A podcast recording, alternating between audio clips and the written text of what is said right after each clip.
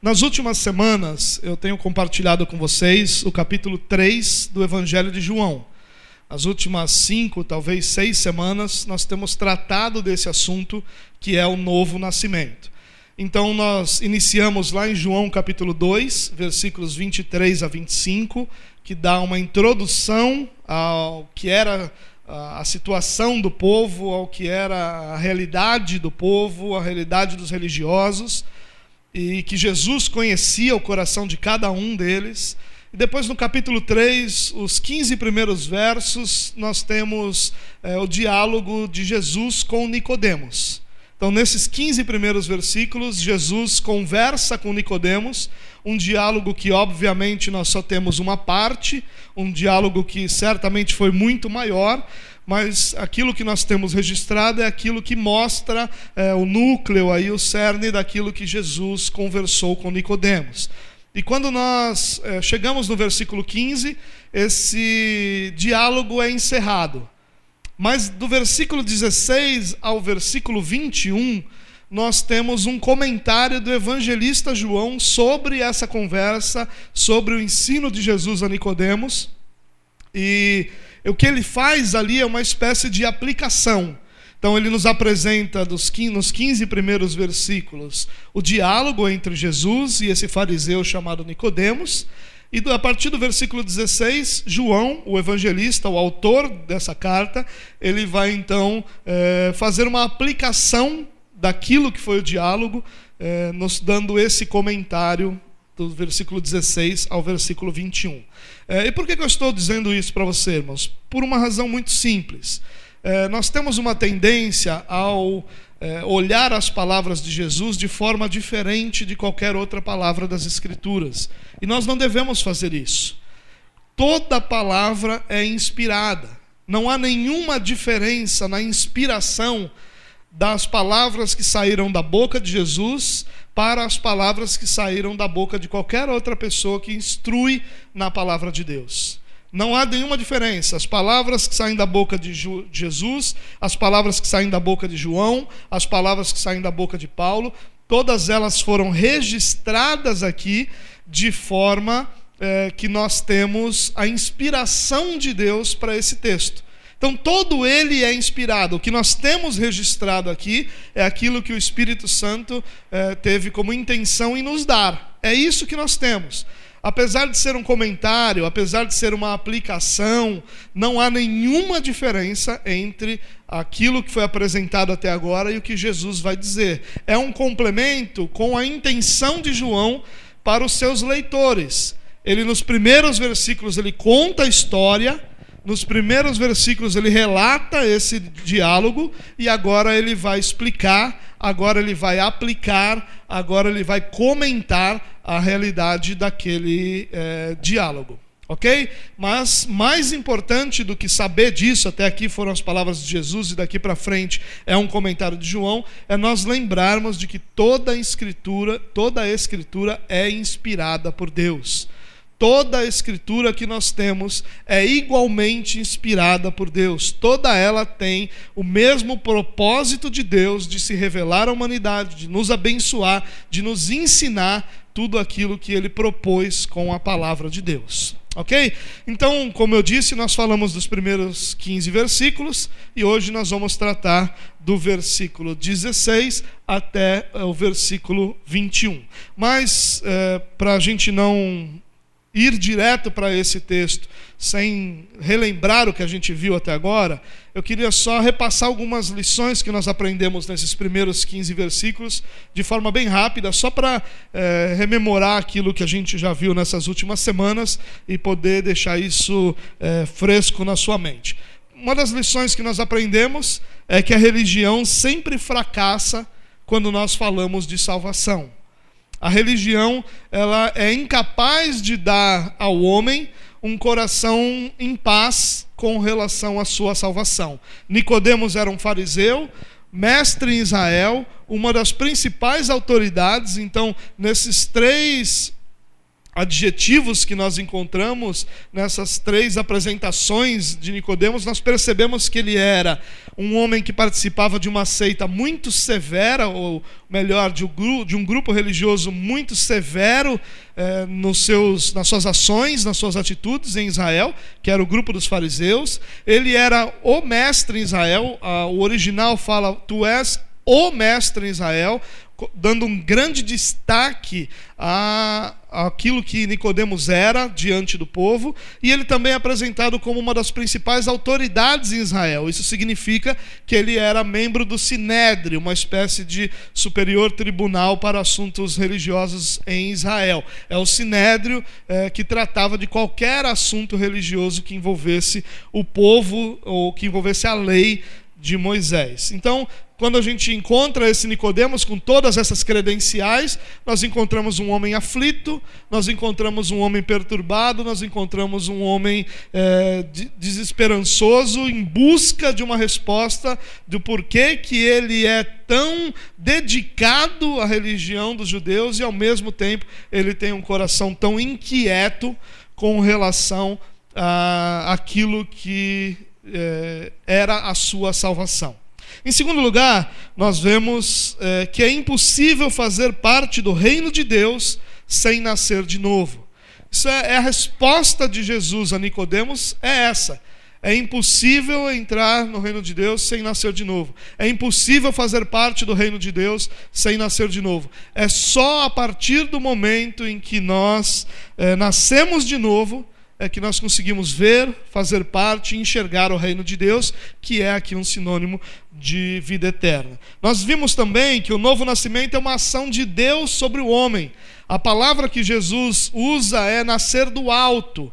Então nós somos nascidos do alto, nascidos de Deus. É, João, no início do seu evangelho, vai dizer que isso não acontece por vontade humana, mas acontece por uma ação de Deus. Então o que Jesus está dizendo a Nicodemos é: Nicodemos, você precisa ser nascido. É, é necessário que Deus haja em você para que você, nascendo de novo, possa então entrar no reino de Deus, fazer parte do reino de Deus, ver o reino de Deus. Nós aprendemos também que religiosidade produz ignorância espiritual. Jesus questiona Nicodemos dizendo para ele: Nicodemos, tu és mestre em Israel e não sabe dessas coisas? Há uma ignorância espiritual enorme em Nicodemos, e essa ignorância espiritual é fruto da religiosidade que ele demonstrava. Nós vimos também que soberania de Deus e responsabilidade humana são duas verdades paralelas.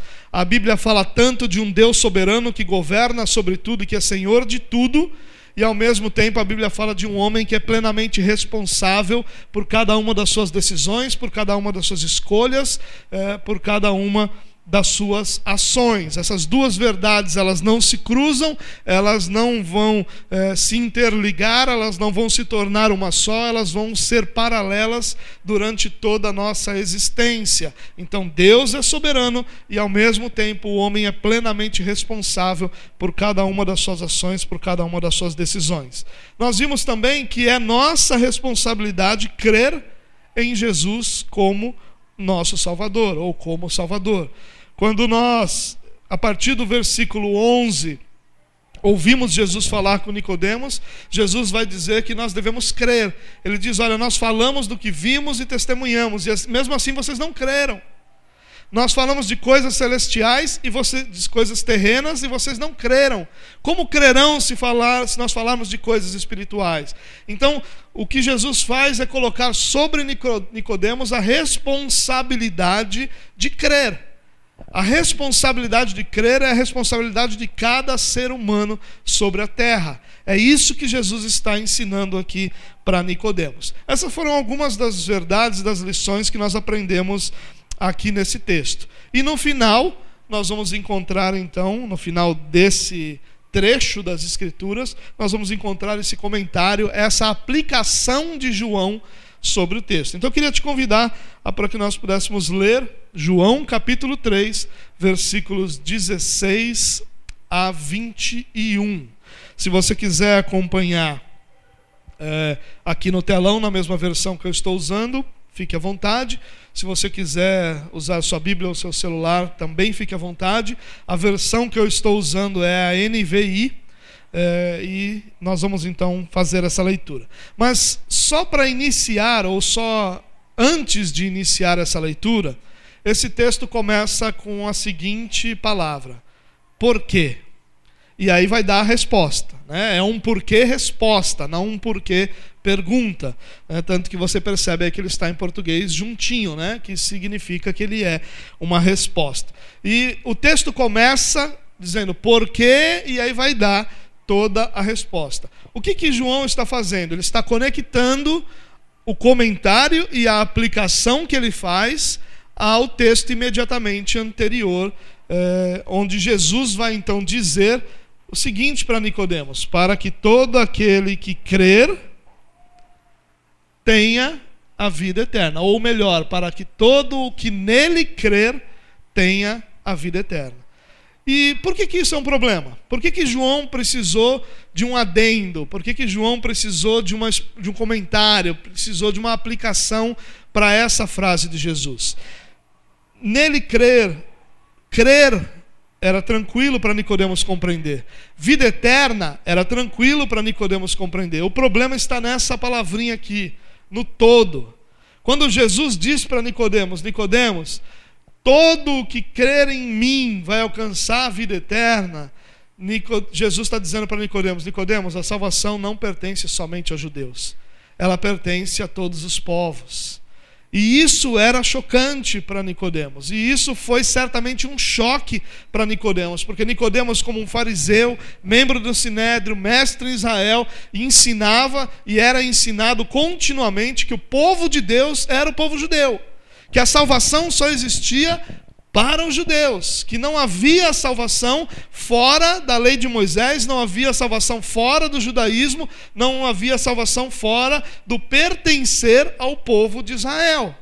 E aí Jesus vem e diz para Nicodemos: Nicodemos, todo que crer vai alcançar a vida eterna. E isso é um choque para Nicodemos. E certamente seria um choque para muitos dos leitores de João.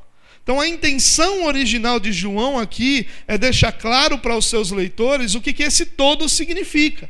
Então, esse comentário que ele vai tecer é uma resposta a esse todo. Eu frisei aí no, no slide para você, né, a palavra todo, coloquei ela numa outra cor, só para você é, ter essa atenção que é importante que você tenha é, sobre esse comentário. Todo ele está respondendo a esse todo, porque isso certamente era chocante, isso certamente era novo, isso certamente era contrário a tudo aquilo que Nicodemos ouviu e ensinou até agora. Bom, vamos olhar o texto juntos então? João, capítulo 3, a partir do versículo 16. Porque Deus tanto amou o mundo que deu seu filho unigênito para que todo que nele crer não pereça, mas tenha a vida eterna.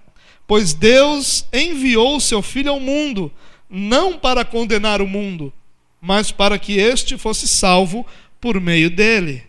Quem nele crê não é condenado, mas quem não crê já está condenado por não crer no nome do Filho unigênito de Deus. Este é o julgamento. A luz veio ao mundo, mas os homens amaram as trevas e não a luz, porque as suas obras eram más. Quem pratica o mal odeia a luz e não se aproxima da luz, temendo que as suas obras sejam manifestas. Mas quem pratica a verdade vem para a luz, para que se veja claramente que as suas obras são realizadas por intermédio de Deus. Esse é o comentário que João faz. E João faz começando pelo versículo mais famoso de toda a Escritura. Não existe nenhum versículo mais conhecido do que João 3,16. Né? Lutero chamava ele de Bíblia em miniatura. É, mas ao mesmo tempo, irmãos, que esse versículo é um dos mais conhecidos, ou, ou certamente possivelmente um dos mais conhecidos de toda a Escritura, ele é também um dos mais mal interpretados. a leitura que as pessoas normalmente fazem desse versículo é incorreta. Ela pode conduzir algumas, é, alguns erros que são muito importantes na nossa teologia. Pode nos levar ao erro de imaginarmos que todo mundo vai ser salvo, ao erro de que Deus está amando todas as pessoas indiscriminadamente. É, e a grande dificuldade desse versículo é o significado de mundo. Quando nós lemos esse versículo, nós lemos que Deus amou mundo, não é? E o que, esse mundo significa? Muitas, muitas pessoas entendem que mundo aqui significa todas as pessoas. Que mundo significa todo o mundo, todas as pessoas, cada uma das pessoas do mundo. E esse não é o significado de mundo nem aqui, nem em nenhum outro lugar do Novo Testamento. Sempre que você encontra a palavra é, mundo, você precisa olhar para o significado dela, porque ela não necessariamente significa todas as pessoas. Quero rapidamente, não é minha intenção aqui ficar focado nisso, mas é importante que a gente entenda o que esse texto significa. Só para a gente pensar um pouquinho sobre o que esse mundo significa. Vamos dar uma olhada em João capítulo 1, versículo 29. Olha o que o texto diz. No dia seguinte, João viu Jesus aproximando-se e disse: Vejam, é o Cordeiro de Deus que tira o pecado do mundo. E aí nós olhamos esse versículo e nós podemos nos fazer a seguinte pergunta: Esse mundo aí significa todas as pessoas da terra? São todas as pessoas da terra que tiveram seus pecados removidos por Jesus? Todas as pessoas da terra tiveram seus pecados perdoados? Porque se é essa a, a, realidade, todas as pessoas deveriam crer em Cristo, caminhar com Cristo, servir a Cristo, e todas as pessoas deveriam estar indo para o céu. É isso que a Bíblia ensina em outros lugares? Então é claro que mundo aqui não pode significar todas as pessoas. Vamos dar uma olhada em mais um, ainda no Evangelho de João, versículo 16, versículo 8, perdão, do capítulo 16. Quando ele vier, Jesus está falando de quem aqui? Do Espírito Santo. Quando ele vier, convencerá o mundo do pecado, da justiça e do juízo. Quando você conversa com as pessoas com quem você trabalha, os seus vizinhos, até mesmo alguns parentes, todos eles estão convencidos do pecado, do juízo, da justiça? Todos eles estão convencidos que vivem em pecado, que são pecadores? Que há justiça de Deus sobre a terra, que virá o juízo de Deus sobre todos os seres humanos? É claro que não. Então, olhar para aqui, onde ele fala convencerá o mundo, como todas as pessoas da terra, nos traz um problema sério de interpretação. Mais uma só, para ficar mais claro e para você não ter dúvidas. Primeiro João, ou 1 João, capítulo 5, versículo 19. Sabemos que somos de Deus e que o mundo todo está sob o poder do maligno.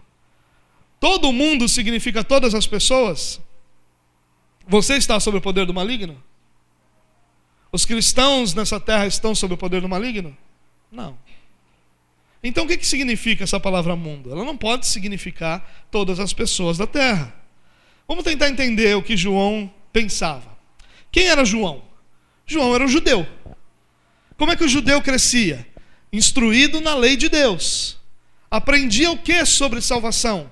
Que a salvação pertence aos judeus, que a salvação era e foi prometida aos filhos de Israel, que aqueles que serviam e seguiam a lei de Moisés seriam salvos. É isso que um judeu aprendia. Então, quando o judeu olhava para alguma pessoa, ele considerava a salvação daquela pessoa baseado no quê? Em ser judeu ou ser gentil. De acordo com a lei de Moisés, só existiam dois tipos de pessoa no mundo: o judeu, a quem a salvação era prometida, os filhos de Israel, e o gentil, aquele que não nasceu judeu, aquele que nasceu qualquer, em qualquer outra nação, debaixo de qualquer outra lei, em qualquer outro povo, ou seja, não era judeu. E aí, o que Jesus está dizendo para João, quando ele diz que Deus amou o mundo, ele está dizendo, João, Deus não amou somente judeus. Deus amou pessoas de todos os lugares. O próprio João, lá em Apocalipse, no capítulo 7, os versículos 9 e 10, vão explicar bem essa ideia que João tem. Olha o que ele diz: Depois disso olhei, e diante de mim estava uma grande multidão que ninguém podia contar, de todas as nações, tribos, povos e línguas, de pé diante do trono e do cordeiro, com vestes brancas e segurando palmas, e clamavam em alta voz: A salvação pertence ao nosso Deus, que se assenta no trono e ao cordeiro. Quem está ali? Os salvos, diante da, daquela cena. E quem são os salvos? São pessoas de todos os povos, tribos, línguas e nações. Então, quando João diz que Deus amou o mundo, ele está dizendo: Deus não amou somente judeus, mas Deus amou pessoas de todos os povos, tribos, línguas e nações. A salvação é uma realidade que alcança todos os povos, todas as etnias, todos os lugares, pessoas de todos os tipos são chamados à salvação, são atraídos a Jesus Cristo, porque Deus não deu exclusividade ao povo judeu para a salvação, mas estendeu essa salvação a povos de todas as tribos, línguas e nações. Amém? Então, quando João diz que Deus amou o mundo, ele está dizendo, João, aliás, está dizendo Nicodemos, Deus amou pessoas de todos os povos, tribos, línguas e, e nações. E ele está dizendo para nós, e ele está dizendo para a igreja, ele está dizendo para os leitores dele: Deus não ama somente os judeus, Deus ama pessoas de todos os povos, tribos, línguas e nações. Para nós, isso talvez pareça uma coisa pequena, mas não é. Porque até então a lei de Moisés exigia que qualquer pessoa que fosse se voltar para o Deus de Israel se convertesse aquilo que nós conhecemos como judaísmo. A lei de Moisés fizesse parte do povo de Israel como alguém enxertado, como alguém convertido àquela lei. E o que Jesus está dizendo, o que João está dizendo é algo grandioso, realmente é chocante, porque para Nicodemos e para qualquer judeu aquilo seria contrário a tudo que eles aprenderam até então. Mas Deus trouxe salvação a todos os povos, tribos, línguas e nações. OK? Deu para entender? O amor aqui, irmãos, que é ensinado, é, é um amor que atinge todas as pessoas, de todos os povos, tribos, línguas e nações. É um amor que tem compaixão e misericórdia. É um amor que se manifesta em compaixão, se manifesta em misericórdia. Mas nós não podemos esquecer que Deus fala de um amor especial que Ele tem pelos seus filhos. Nós não podemos esquecer que aqueles que ele atraiu, aqueles que ele chamou, aqueles que fazem parte do povo de Deus, que são os filhos de Deus, são tratados com um amor é, diferente desse amor de misericórdia e compaixão que Deus tem sobre todo mundo. Então não confunda as coisas. Deus olha para toda a raça humana e tem compaixão e misericórdia de toda a raça humana. Mas Deus olha para os seus filhos e ama com um amor especial. Quando você lê João capítulo 14, por exemplo, João capítulo 17, por exemplo, onde você vai encontrar a oração de Jesus, você vai ver que Jesus diz: Olha, eu oro não pelo mundo, mas eu oro por aqueles que o Senhor me deu. É esse, são esses o que eu tenho, que eu tenho amado e os amo, amo até o fim.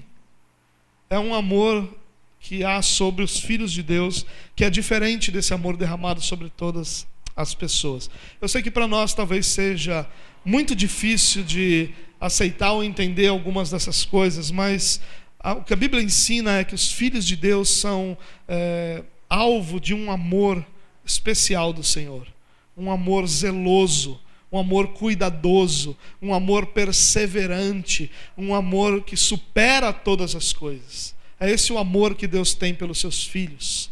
Nós não podemos esquecer que a palavra de Deus diz que nós éramos merecedores de ira por natureza. Não podemos esquecer que Deus diz que a ira de Deus permanece sobre todo, todo ímpio, sobre toda impiedade. O próprio João, capítulo 3, versículo 36, o mesmo capítulo, vai falar sobre isso, sobre a ira de Deus permanecer sobre toda a humanidade. Mas o fator desse versículo aqui, o fator importante, principal, é o amor de Deus que se manifesta através do seu Filho, para a salvação daqueles que creem, Isso que é importante. Deus manifesta o seu amor através do seu Filho, para que aqueles que creem sejam salvos. É a intensidade desse amor que é ressaltada nesse texto. O amor de Deus é tão amplo que o pior pecador que crê é acolhido. Esse amor de Deus, ele é tão amplo que, nas palavras do próprio Paulo, o principal dos pecadores é acolhido dentro desse amor. De tão amplo que ele é. Não há na amplitude desse amor alguém que, por causa dos seus pecados, da sua maldade, da sua corrupção, fique de fora se crer. Todo aquele que crê, por pior pecador que seja, vai ser abraçado pelo amor de Deus. Mas esse amor também é tão estreito, a ponto de que o maior e o principal dos religiosos seja deixado de fora. Ele é tão amplo que abraça a cada um dos pecadores, abraçou a mim, abraçou a você, abraçou os piores pecadores dessa terra. Mas ele é tão estreito que ele deixa de fora todo religioso que ele deixa de fora todo aquele que acha que merece essa salvação, que ele deixa de fora todo aquele que acha que tem direito ou que tem mérito em sua salvação. Então, ao mesmo tempo que ele é tão amplo para nos abraçar pecadores, ele é estreito ao ponto de deixar de fora todo religioso que se considera merecedor do céu. Nós, quando olhamos para esse versículo, nós não podemos cair no erro de pensar que Deus não se importa com a impiedade. Porque quando nós falamos que Deus amou o mundo de tal maneira, nós vemos os crentes dizendo para as pessoas: Jesus te ama, Jesus te ama. Isso é verdadeiro? É claro que é verdadeiro. Nós podemos dizer às pessoas que Jesus ama as pessoas? É claro, Deus ama toda a sua criação. Mas nós não podemos deixar de dizer que sobre toda impiedade permanece a ira de Deus. Falar do amor de Deus é, nos obriga também a falar da justiça de Deus. Nós não podemos cair no erro de que porque Deus ama todas as pessoas, ou porque Deus ama toda a sua criação, nós imaginarmos que Ele não leva mais em conta a impiedade ou que ele não se ira mais contra o pecado, ou que ele não se volta mais contra o pecador, ele faz essas coisas sim. Mesmo amando todas as pessoas, Deus é justo, ou amando toda a sua criação, Deus é justo, e na sua justiça toda impiedade é punida. Toda impiedade é alvo da ira de Deus. Nós também não podemos cair no erro de imaginar que todos serão salvos. Porque se nós olharmos que Deus amou o mundo, ou seja, todas as pessoas indiscriminadamente, nós vamos cair no erro de que todas as pessoas serão salvas. E isso não é bíblico. Nós encontramos na Bíblia, sim, uma grande multidão de salvos. Nós lemos agora em Apocalipse sobre essa grande multidão de todos os povos, tribos, línguas e nações. Mas nós também encontramos o mar devolvendo seus mortos, a terra devolvendo seus mortos, para que sejam julgados e que experimentem a segunda morte. Toda impiedade será eternamente punida pelo Senhor com a segunda morte, com a morte eterna. Falar do amor de Deus é algo grandioso e nós devemos falar. Se tem um verso, e talvez certamente é por isso que esse verso é tão é, conhecido, que nós podemos usar para evangelizar as pessoas, é esse. Nós podemos dizer a ela: Deus tem um amor por toda a sua criação, mas ao mesmo tempo, Ele derrama a salvação sobre aqueles que creem, e você deve crer. Você precisa crer para alcançar a salvação. Você precisa crer para que você seja abraçado por esse amor é, do Senhor, esse amor que é até o fim, que supera todas as nossas limitações. Deus ama toda a sua criação, mas Deus concede salvação àqueles que creem em Jesus Cristo, o nosso Senhor. O fato de Deus amar toda a sua criação não é garantia de salvação para ninguém.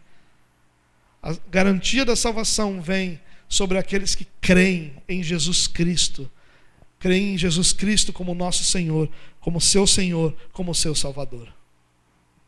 Na sequência, João explica um pouquinho melhor essa ideia do amor de Deus que envia o seu filho.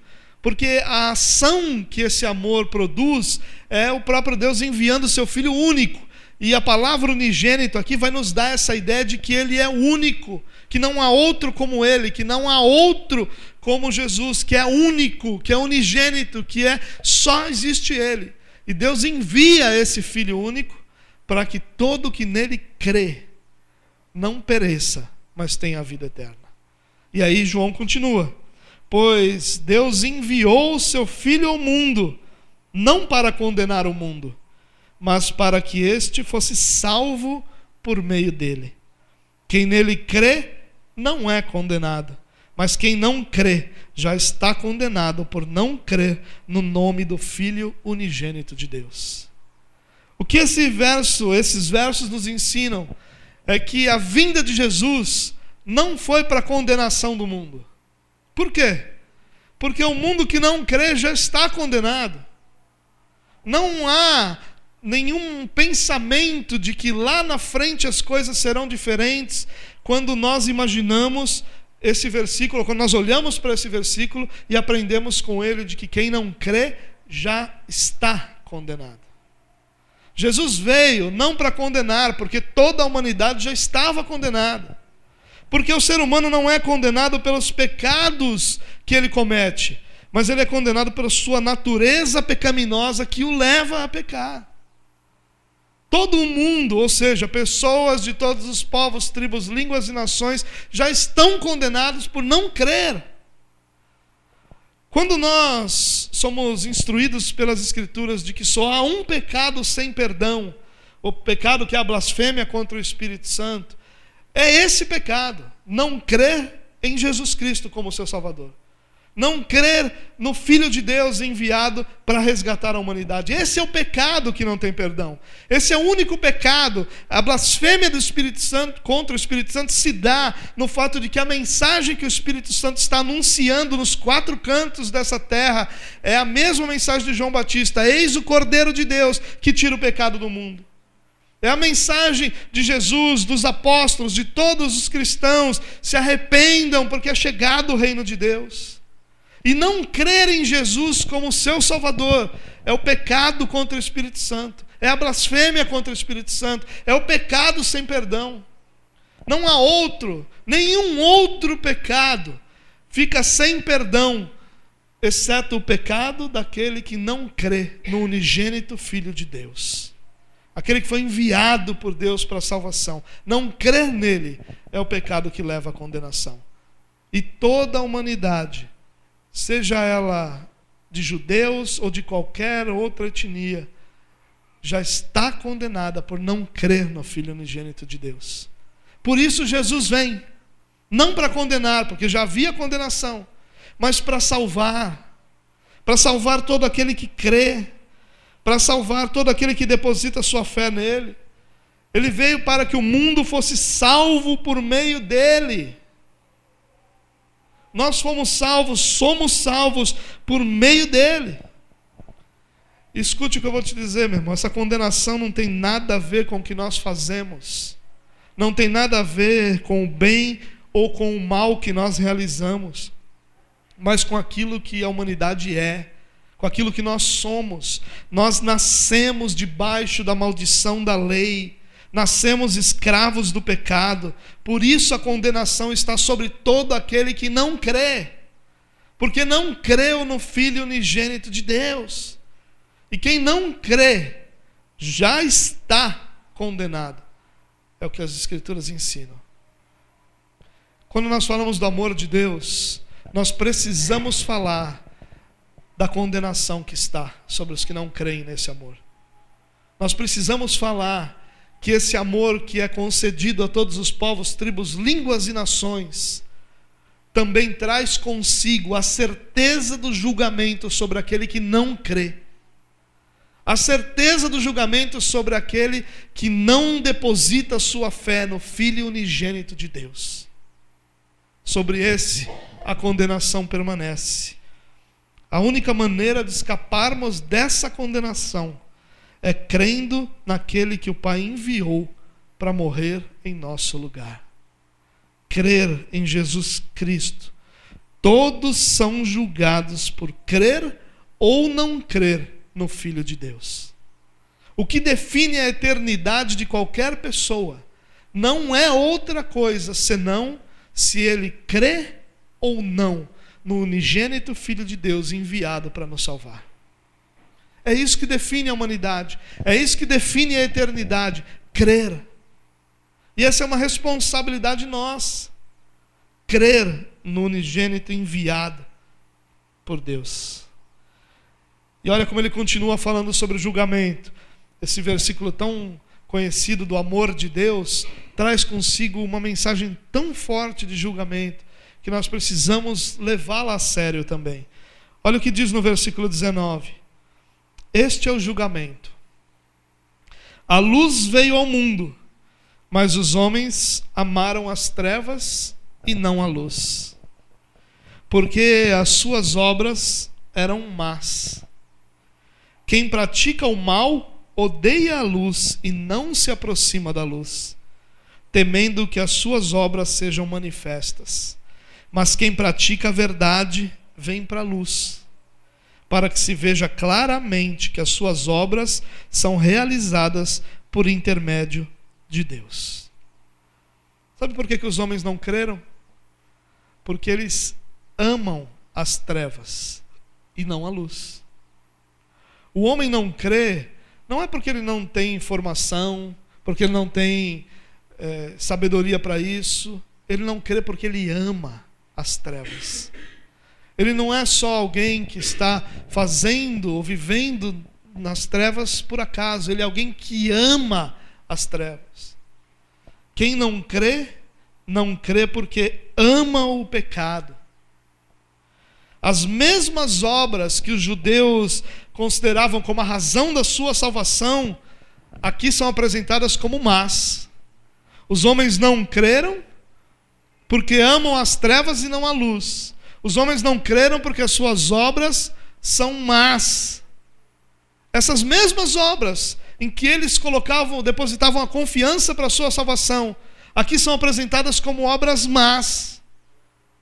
Nenhuma obra humana concede ao ser humano salvação, porque toda obra humana ela é por natureza má.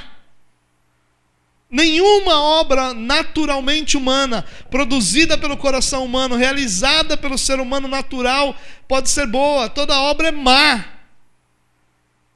E o ser humano natural ama as trevas e não a luz. Ao contrário, aqueles que praticam a verdade, ou seja, que vivem de acordo com a verdade, não deixam de assumir sua identidade não deixam de assumir-se como filhos de Deus que andam na verdade. E assim fazendo, eles mostram a todos que a sua vida depende da graça de Deus. Olha que interessante. O que ama as trevas, ama as trevas porque suas obras são más. Mas aquele que vive na verdade, ou seja, aquele que vive de, de acordo com a verdade de Deus, submisso a Deus, crendo e obedecendo ao Senhor, ele faz isso, ele vem para a luz, ele se aproxima da luz para que Deus seja visto como aquele que realiza as obras que ele faz. Ou aquele que as obras que ele faz são feitas por intermédio dele. Deus é aquele que é o autor das obras de todo aquele que vive na luz. Se fazemos por nossa natureza, nossa obra é má. Se fazemos pelo Senhor, todos verão que é por intermédio de Deus que as nossas obras são realizadas. Preste atenção nisso. Um permanece nas trevas porque suas obras são más. O outro vem para a luz não porque suas obras sejam justas, mas porque deseja mostrar que suas obras foram feitas por intermédio de Deus. É aquilo que Paulo fala: eu trabalhei mais do que todos, mas não eu, a graça de Deus em mim. Toda boa obra que realizamos, realizamos por intermédio de Deus. Escute o que eu quero dizer a você, meu irmão. Nós já estamos terminando. Todo homem terá aquilo que ele ama. todo homem terá aquilo que ele ama. Todo homem terá eternamente o objeto da sua adoração. Quem ama as trevas terá trevas eternamente.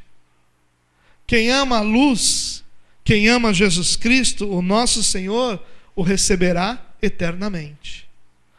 Todos nós teremos aquilo que nós amamos. Quem ama as trevas, viverá em trevas eternamente. Quem ama a luz, receberá Jesus Cristo eternamente. Porque todo mundo receberá aquilo que ama. E as nossas obras é que testemunham sobre o alvo do nosso amor. Olha que interessante, ele diz que os que tinham suas obras eram más e viviam nas trevas não vinham para a luz, porque a luz ia mostrar que suas obras eram más. Mas quem anda na verdade, ou quem anda, e aqui a palavra ou a expressão melhor, de uma forma até mais próximo do, do literal, do original, seria que anda corretamente, que anda justamente, que anda de forma correta. Esse vai vir para a luz, não para que suas obras sejam vistas, mas para que o autor das suas obras, o próprio Deus, seja reconhecido. Olha como é belo isso. Ir para a luz vai mostrar quem é o autor das nossas obras. E aqui, irmãos, as nossas obras, que é a nossa obediência, obras aqui pode ser um sinônimo de obediência, vão encontrar o seu lugar. Quando a gente fala de soberania de Deus, de uma salvação que vem do alto, de necessidade de crer, muitas pessoas ficam confusas sobre então o que eu faço serve para o quê? Muitas pessoas perguntam: bom, se eu sou nascido do alto, então eu não preciso obedecer ou então a minha obediência não é importante, ou então já está tudo garantido, mesmo se eu viver uma vida em pecado. Não é isso que o texto nos ensina e não é isso que Jesus nos ensina. O que esse texto nos ensina é: se eu amo as trevas, eu não venho para a luz, eu não creio, eu não me aproximo de Jesus, o Salvador, eu não me aproximo dele como meu Senhor, eu permaneço nas trevas, sem crer. E as minhas obras testificam essas trevas, porque por causa delas eu não vou para a luz, eu não me aproximo de Jesus, eu não me aproximo de Deus, que vai lançar luz sobre todas as coisas. Porque o que mede todas as nossas obras é Jesus Cristo, a luz que veio ao mundo. Quando todas as nossas obras são colocadas diante de Jesus Cristo, é que elas são julgadas e vistas como, vistas como realmente são. Nós vamos encontrar Paulo falando sobre obras de ouro, prata ou pedras preciosas. Nós vamos encontrar obras sendo qualificadas como de madeira, palha, feno. E é a luz que vai revelar isso. É quando essas obras são colocadas diante da verdade de Jesus, diante da palavra de Deus, diante do próprio Jesus, é que essas obras vão ser reveladas como obras de Deus ou obras más. Entenda isso. Aqui a nossa obediência encontra lugar. Elas não são de forma alguma a razão da nossa salvação. Nós somos nascidos de Deus, nascidos do alto, e nossas obras não têm papel nenhum nesse novo nascimento. Nenhum. Porém, as nossas obras identificam quem nós somos. Se você nasceu de novo, suas obras são colocadas à luz. Se você nasceu de novo, a sua vida é colocada à luz. Se você nasceu de novo, as suas obras testificam por você, testificam esse novo nascimento.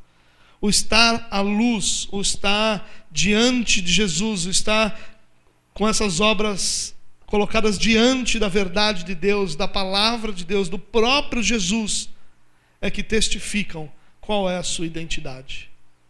Aqueles que vivem em trevas não se aproximam da luz. Eles permanecem na sua religiosidade. Eles permanecem fazendo aquilo que aos olhos humanos dá algum tipo de mérito para a sua salvação. Mas aqueles que nascem de novo, esses se aproximam da luz, se aproximam de Jesus, mesmo que essa luz vá mostrar toda a sua imperfeição e incapacidade, mas vai mostrar também que todas as suas obras são realizadas por intermédio de Deus. É Deus, é através de Deus que todas as nossas obras são realizadas. Os que não nasceram de novo rejeitam Jesus, permanecem em trevas, enquanto os que nasceram de novo apresentam as suas obras, não para mostrar a sua bondade ou seus méritos, mas para revelar a todos quem Deus é e o que fez e faz na sua vida através de Jesus Cristo. Essa é a grande lição que nós devemos aprender. A lição de que aquele que anda na verdade, aquele que anda em Jesus Cristo, esse vem para a luz. E esse vem para a luz por uma razão muito simples: para que Deus seja visto em sua vida, para que Deus seja reconhecido como o autor das suas obras. Então ele vem para a luz, porque ele não ama as trevas, ele ama a luz, e ele vem para a luz. Todo cristão obedece a, que obedece a Deus, ainda que de forma imperfeita, fraca, limitada, e é exatamente por isso que todos podem ver que as nossas obras são realizadas por intermédio de Deus. É por essa limitação, é por essa incapacidade que nós temos de perfeição que Deus é visto em nós. A aplicação que João faz aqui, e o que eu disse a vocês no início dessa mensagem é que o que João está fazendo é uma aplicação do diálogo de Jesus com Nicodemos. E qual é a aplicação? A aplicação é só há salvação quando nós cremos em Jesus Cristo. E o crer é suficiente, a fé é suficiente para que nós encontremos salvação. É somente pela fé. Nós não somos salvos pela fé adicionados a nossas obras. Nós não somos salvos pela nossa fé mais qualquer outra coisa. Nós não somos salvos por uma ação entre Deus e nós. Nós somos salvos por Deus. E nós nos apropriamos dessa salvação pela fé. Por isso que um dos lemas que surgiram com a reforma protestante foi sola fide. Somente a fé. Somente a fé é instrumento que nós temos para nos apropriar dessa salvação que Deus nos deu em Cristo Jesus. A aplicação que João faz é creia. Simplesmente creia. Creia em Jesus Cristo e será salvo. É essa a aplicação que João está fazendo. Mas ao mesmo tempo, João está fazendo uma aplicação para aqueles que não creem. E a aplicação de João para aqueles que não creem é: quem não crê já está condenado. Quem não crê quem ama as trevas permanecerá em trevas por toda a eternidade. Quem não crê já está condenado por não crer no unigênito Filho de Deus. A salvação é gratuita, apropriada pela fé, mas a condenação também é uma realidade sobre aqueles que não creem. Por isso, a aplicação de João não é sejam perfeitos e façam tudo aquilo que Deus mandou de forma perfeita para merecer a salvação.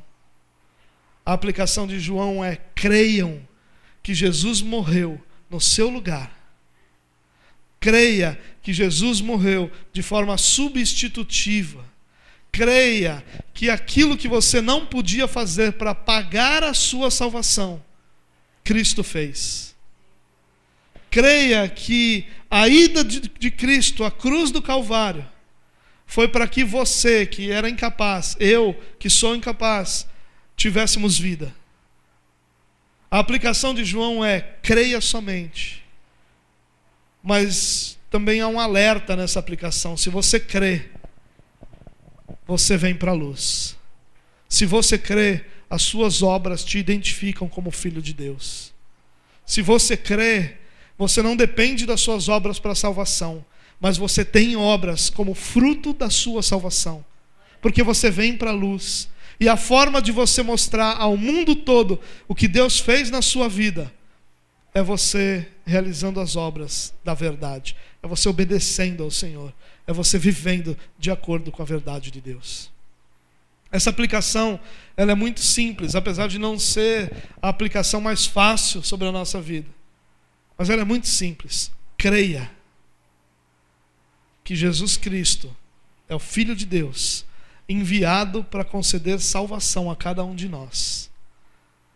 E ao crer, você vai receber a vida eterna, a eternidade diante daquele que você ama. Porque se você não crer, você também receberá a eternidade diante daquilo que você ama. E os homens que amaram as trevas e não a luz, tiveram como destino e têm como destino uma eternidade de trevas. Mas você que crê em Jesus como Salvador da sua vida, pode ter o seu coração em paz, pode descansar diante da verdade de que você pertence ao Senhor e que passará toda a eternidade diante dele. O amor que nós temos pelo Senhor será recompensado com o alvo do nosso amor. Aquele que nós amamos é aquele diante de quem nós vamos viver toda a nossa eternidade. Por isso, creia. Creia em Jesus Cristo. Porque Ele amou Sua criação de tal maneira, de uma forma tão profunda de uma forma tão abrangente que o pior dos pecadores é recebido de braços abertos no reino de Deus quando crê. Mas não se engane. O mais religioso dos homens, o mais perfeito dos religiosos, o mais obediente à lei religiosa de todos os seres humanos, e Nicodemos representa bem essa pessoa, é excluído do reino de Deus porque ninguém é capaz de entrar no reino de Deus por suas próprias obras. Agora creia e descanse no Senhor. Vem para a luz. Coloque diante da palavra de Deus cada uma das suas obras. Coloque diante da verdade de Deus, diante da luz que é Jesus, toda a sua vida. Porque aí todos vão poder ver que todas as suas obras são realizadas por intermédio de Deus.